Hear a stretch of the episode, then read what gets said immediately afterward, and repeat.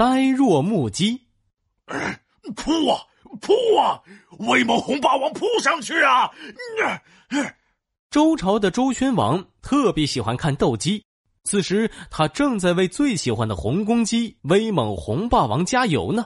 可惜红公鸡被打败了，一溜烟的跑到了角落里。哎呀，我的威猛红霸王啊！你怎么才赢了几场就输了呢？嗯。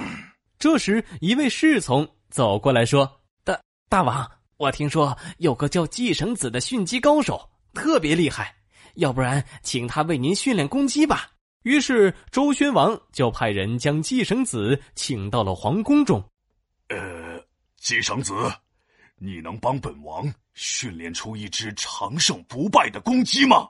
季生子点了点头，在斗鸡场挑了一只金色爪子。彩色羽毛的大公鸡，嗯，大王，请放心，我一定会把它训练成一只长胜公鸡。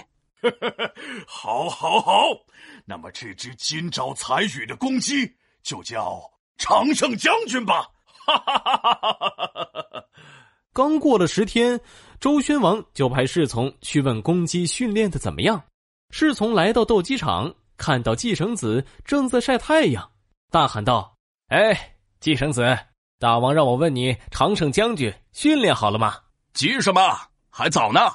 现在这只鸡太骄傲了，看起来很凶狠，其实没什么战斗力，缺少底气。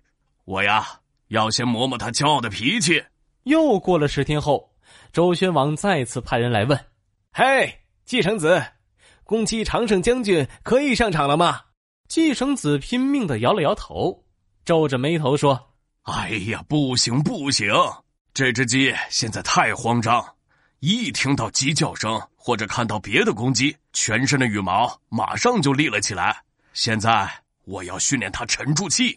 周宣王听了也没多问，又耐着性子等了起来。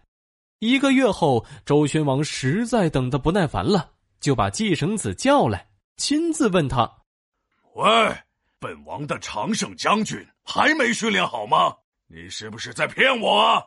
季绳子听了，吓得赶忙跪下解释道：“大王，现在这只鸡太好斗，面对其他公鸡的挑衅，总是愤怒的瞪红了眼睛，心神还不够安稳，还要再训练一段时间。”四十天过去了，这次没等周宣王去问，季绳子就主动抱着公鸡来报告了：“大王，长胜将军已经训练好了，这只鸡现在既不高傲，也不急躁，无论见到什么都非常沉稳。”它已经成为一只完美的斗鸡了，哈哈，太好了！快领我去看看常胜将军的威风吧！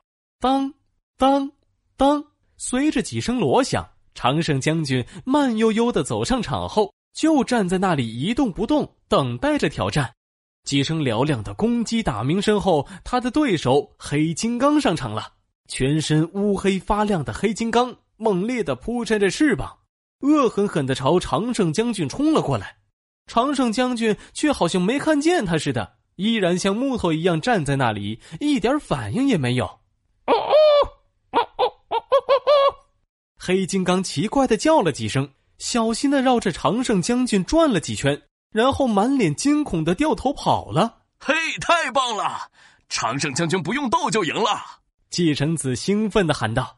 接着又有几只斗鸡雄赳赳、气昂昂的上场来，没想到一看到常胜将军就灰溜溜的败走了。而常胜将军一直眯着眼站在那里，连眼皮都没抬一下。